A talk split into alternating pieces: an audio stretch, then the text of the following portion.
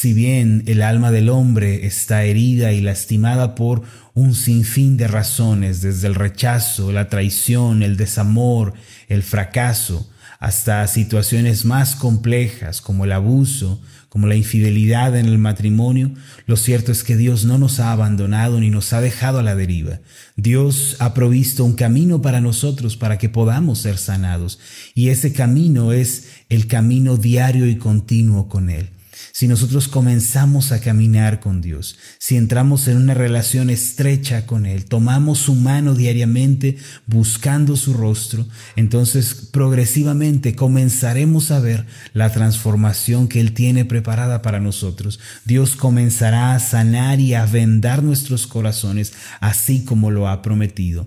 Uno de los pasajes que hablan de esta promesa es Jeremías 33, versículo 6, donde dice, He aquí que yo les traeré sanidad y medicina y los curaré y les revelaré abundancia de paz y de verdad. La promesa es lo que hace la diferencia en nuestra vida. La palabra de Dios es lo que cambia nuestra realidad. Por eso, a pesar de que nos encontremos el día de hoy heridos y lastimados, que nos encontremos quizá en un torbellino de emociones o estemos en el valle terrible de la depresión y de la soledad, no importa en dónde estemos, si tenemos la palabra de Dios en nuestra vida, podemos revertir nuestra situación y podemos salir adelante en medio de lo que estamos viviendo. Por eso, en esta situación, mis amados, en la que nos encontramos, puede ser una situación herida, un corazón lastimado, Dios no nos ha abandonado.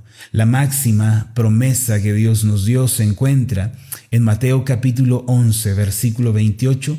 Son palabras dichas por el mismo Señor Jesús. Esta es una promesa de esperanza y de alivio que nos es dada mediante la palabra misma de Jesucristo. Mateo capítulo 11, versículo 28 dice de esta forma, Venid a mí, los que estáis trabajados y cargados, y yo os haré descansar.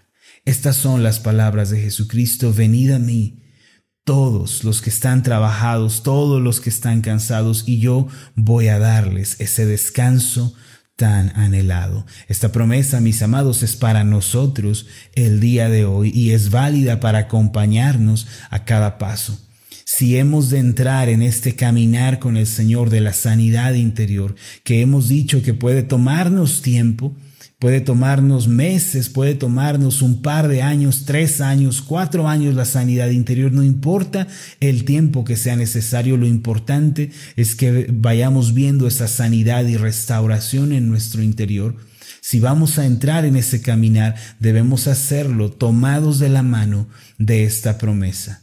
La promesa de Mateo 11:28 donde el Señor Jesús dice, vengan a mí los que están trabajados y cargados, pues yo les haré descansar. Ahora, ¿cuál es el significado de estas palabras dichas por el Señor Jesús? ¿Qué quiere decir Él cuando eh, menciona, venid a mí? A, qué se refiere el Señor con esta promesa y qué es lo que nosotros debemos entender de estas palabras. Bueno, vamos a ir paso a paso desentrañando el significado de este versículo tan importante para nuestras vidas, tan trascendental para cada uno de nosotros. Mateo 11, 28 comienza de la siguiente manera, venid a mí, venid a mí. Estas son las primeras palabras de la promesa de sanidad, la promesa de descanso, la promesa de alivio que Dios nos da. Él nos declara, venid a mí. Significa, en primer lugar, una invitación. Significa que el Señor nos llama a venir. Eh, muchas personas piensan que eh, están obligados a vivir vidas distanciadas de Dios, que la comunión con Dios cercana, que el caminar con Él es algo exclusivo de ciertas personas, es algo propio de solo algunos. A veces en las consejerías algunas personas me dicen, pastor, pídale a Dios eh, por mí, pídale a Dios por esta situación y añade en la frase, porque Dios a usted sí lo oye. Y aunque es verdad, Dios escucha nuestras oraciones, lo cierto es que también escucha las oraciones de ustedes, mis hermanos. Dios no escucha solo las oraciones de un grupo selecto, de algunos pocos. No es que Dios haya invitado solo a un grupo reducido a caminar con Él. Él nos dice a nosotros que hemos creído en Jesucristo, vengan acérquense vengan y eh, estemos en esa relación estrecha, lo primero que debemos considerar en estas palabras es que Jesucristo nos hace una invitación. ¿Por qué no acepta la invitación a venir delante de Él el día de hoy? Acepte al Señor, venga, camine en dirección a Él, pues esta es la invitación que nos hace. Venid a mí. Venid a mí. Lo siguiente es que estas palabras, venid a mí, se encuentran en tiempo presente. No dijo él vendrán a mí o vinieron a mí, sino él está diciendo vengan ahora. Es en el presente. De modo que si leemos esta palabra hoy, eh, eh, viernes, y leemos que dice vengan a mí, hoy podemos venir a él. Pero si mañana volvemos a leer esta palabra, mañana resuena con esa misma dulzura y con esa misma determinación, ven a mí. Y si la leemos quizá el domingo, el lunes, la siguiente semana, el siguiente, las palabras siguen siendo las mismas. Jesucristo nos dice todos los días, ven, acércate, ven, entremos en esa relación continua. El Señor nos habla y nos dice, acércate. ¿Cada cuánto? Cada mes, cada dos meses, diariamente. Por eso Él nos invita a entrar en una relación estrecha y personal con Él. Ven a mí. Si tú estás cargado, si tú estás afligido, Hoy es el día de venir a mí. Siempre que estés abatido, siempre que te sientas afligido, los brazos de Jesucristo están abiertos para ti, para darte respuesta, para brindarte ayuda en tus momentos más oscuros, en los momentos más difíciles que tienes que atravesar. Por eso es una promesa para el presente. No es una promesa para el futuro, no es una promesa del pasado, es una palabra para el día de hoy. Ven, acércate, ven a Jesucristo. Este es eh, eh, algo más de lo que podemos mencionar acerca de Mateo 28, versículo, eh, Mateo 11, versículo 28. Él dice, venid a mí. Primero porque es una invitación. Él nos llama tiernamente, Él nos busca como aquel pastor que va por la oveja perdida, aquel pastor que deja las 99 y se acerca a aquella que se perdió, a aquella que se extravió. Asimismo Jesucristo nos dice, ven a mí. Ven a mí, quiero que estemos cerca, quiero que camines a mi lado, nos dice Jesucristo. Lo segundo es que es una promesa para todos los días, es una promesa para el diario vivir. Él nos dice, ven a mí el día de hoy y mañana vuelve a decirnos, ven a mí. Y así sucesivamente Él nos llama, ven a mí, quiero que estés aquí continuamente, pues es en la relación continua con el Señor Jesús en donde recibimos sanidad, fortaleza, esperanza. Por eso es una promesa para el diario vivir. Sin embargo, hay una tercera implicación en la frase venid a mí. Naturalmente, yo no voy a llamar a alguien y le voy a decir, oye, ven, acércate, si esa persona está cerca de mí. Si la persona está a mi lado, yo no necesito decirle, venid a mí. Yo no necesito que esa persona se acerque porque ya está lo más cerca posible de mí. Estas palabras, venid a mí, de alguna manera implican el distanciamiento que existe entre Dios y el hombre por causa del pecado y por causa de seguir sus propios pensamientos y deseos. Esto significa que muchas veces debemos analizar nuestra vida y debemos preguntarnos si estamos permitiendo el pecado, la desobediencia, la frialdad espiritual, si estamos dando paso quizá a los placeres, a los deleites pecaminosos que nos apartan de Dios y debemos preguntarnos en dónde estoy, en qué punto me encuentro. Puede deberse a que debido eh, puede deberse a que por causa de mis pecados, mi desobediencia, mi rebeldía, yo me he apartado del Señor, me he separado de Él en mis pensamientos, mi mente ya no está enfocada en Él y por eso Él me llama y me dice, venid a mí. Esta es una palabra para todo aquel que vive una vida de pecado, una vida de rebeldía y desobediencia contra Dios, pero el Señor le llama el día de hoy y le dice, acércate, no estés más distanciado. La Biblia nos revela con toda claridad que el hombre vive en un estado natural de separación con Dios.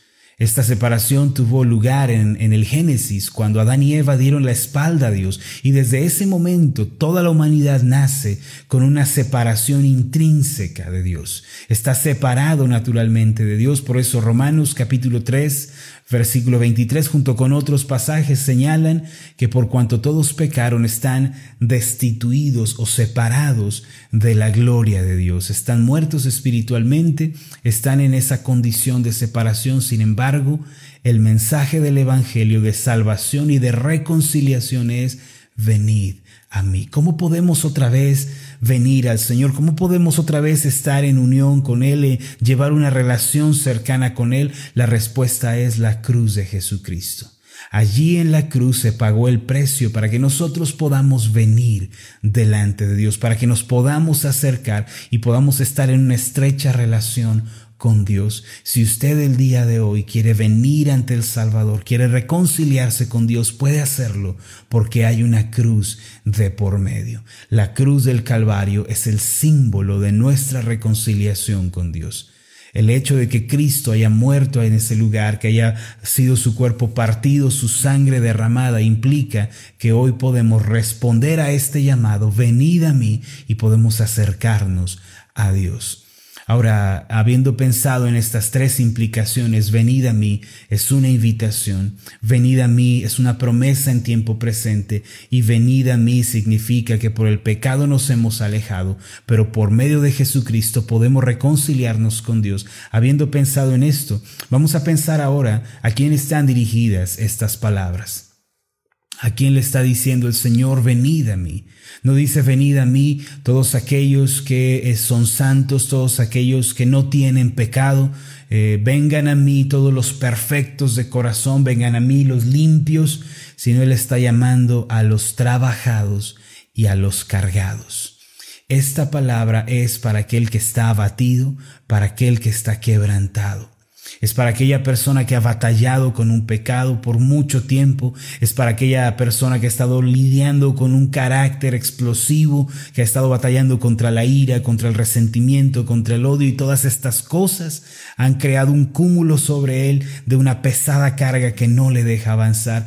Estas palabras son para el que se encuentra en medio quizá de la depresión y la desesperación, y el Señor le está llamando a aquel que está trabajado y cargado. Estas dos palabras son importantes. Trabajados se refiere a los afanes de la vida, las personas que por eh, como resultó su vida, las preocupaciones, eh, los problemas que se desatan, las adversidades que vienen día a día, eh, se sienten muy cansados, se sienten muy fatigados. Dice el Señor, tú que estás batallando con los problemas del día a día, acércate, yo tengo una respuesta para ti.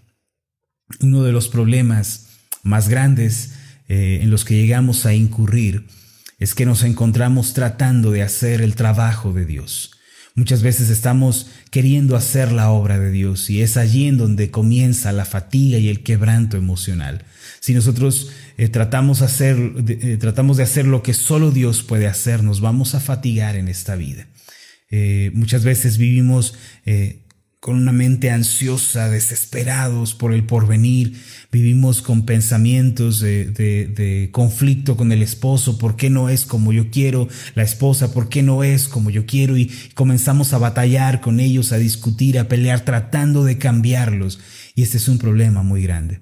Muchas personas eh, nos escriben y nos relatan los problemas que tienen, quizá son los únicos creyentes en casa y están batallando quizá con un esposo que no es creyente, están batallando con una esposa que no cree en el Evangelio, con unos hijos que quizá no creen en el mensaje del Evangelio, no han creído en Cristo y se resisten a creer en la palabra. Y entonces muchas personas se encuentran batallando y luchando en una situación como esta porque quieren hacer el trabajo de Dios hablando con la esposa, hablando con el esposo, discutiendo con ellos, quieren cambiarlos, quieren darles un corazón nuevo, quieren que ya sean buenos cristianos, pero este es un trabajo que solo Dios puede hacer.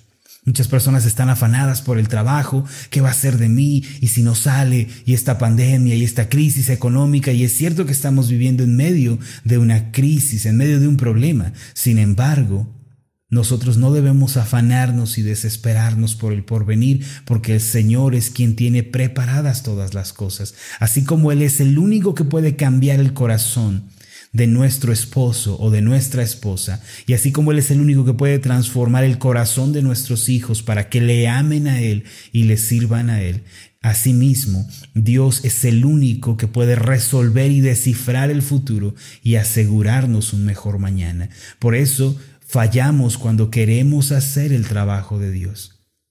Fallamos cuando queremos hacer la obra que solo Él puede hacer. Y por eso dice el Señor, todos los que están trabajados y cargados. Recuerden, la palabra trabajado se refiere a que estamos afanados con las cosas del día a día, estamos inmersos en los afanes de esta vida y debido a que queremos hacer el trabajo de Dios, llegamos a, a cansarnos, a fatigarnos, pero también está la palabra cargados. Y esta palabra se refiere más al aspecto emocional eh, si bien es una palabra dicha en un contexto eh, de, un, de, un, animal que lleva una carga muy pesada y se doblan sus patas, cae al suelo, es una palabra que se aplica perfectamente a nosotros cuando batallamos con las emociones, cuando batallamos con el estado de ánimo, quizá estamos batallando con la depresión, Quizá estamos batallando con pensamientos equivocados, nos vemos en el espejo, decimos qué me pasó, qué me sucedió, nos repudiamos. Quizá por otra parte estamos batallando con el resentimiento y el odio por lo que otros nos hicieron,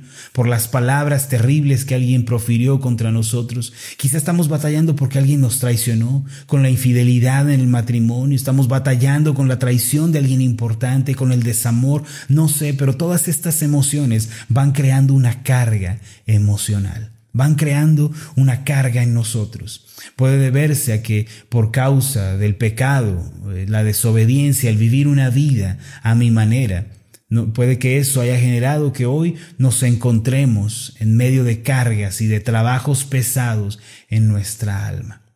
Lo interesante es que el Señor Jesús, eh, cuando estaba con los discípulos, Muchos publicanos, eh, prostitutas, ladrones venían y le rodeaban para escuchar las palabras del reino, para escuchar el mensaje de salvación, pero los fariseos que veían a distancia se molestaban por esto y criticaban a los discípulos diciéndoles, ¿por qué su maestro come con publicanos y con pecadores? ¿Por qué el maestro se mezcla con esta clase de personas?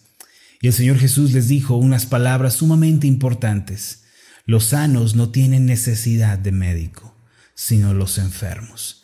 Yo no he venido a llamar a los justos, sino a los pecadores al arrepentimiento. Por eso, mis amados, podemos decir que Jesucristo vino a buscarnos a nosotros. Y que no importa en la situación en la que nos encontremos, hay esperanza para nosotros porque Él busca al pecador, Él busca al que se encuentra batallando con su carácter, al que se encuentra lidiando con una situación del día a día, Él nos busca a nosotros. La promesa de Mateo 11, 28 es para usted y es para mí que estamos batallando con los afanes del día a día, que estamos envueltos en una vorágine de sentimientos, es para nosotros. Pero la conclusión final es que si venimos a Él, si tan solo nos acercamos, Él nos declara, yo les voy a dar descanso. Y esta es la última parte de la promesa de descanso que Dios nos hace.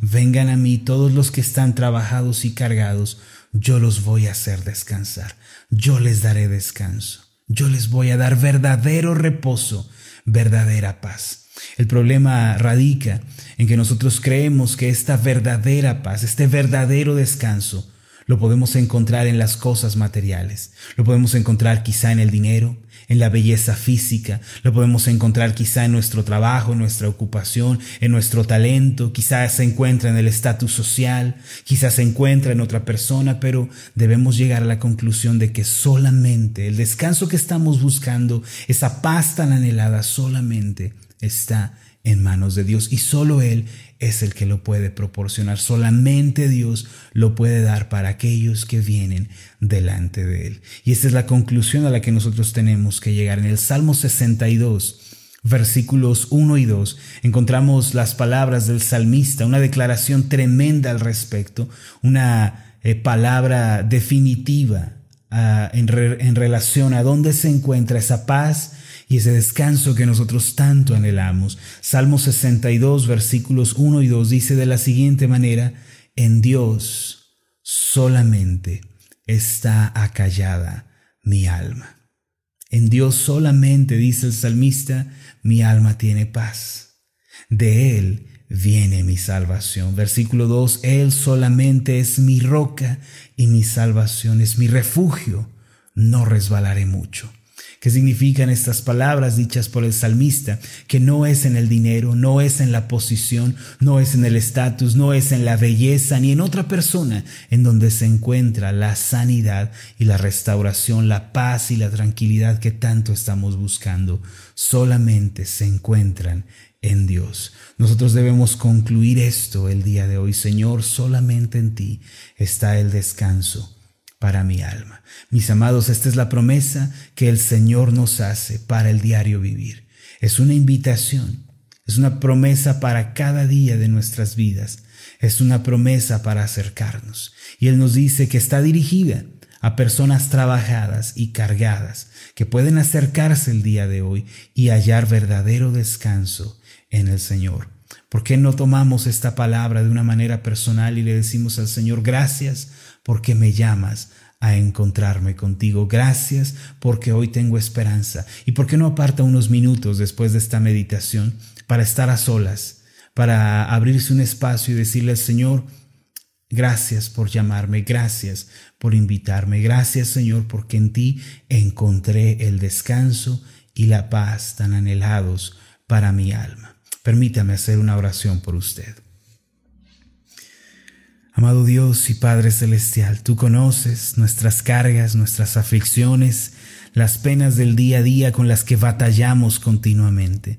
Tú conoces nuestra condición. Tú sabes, Señor, lo que estamos enfrentando el día de hoy.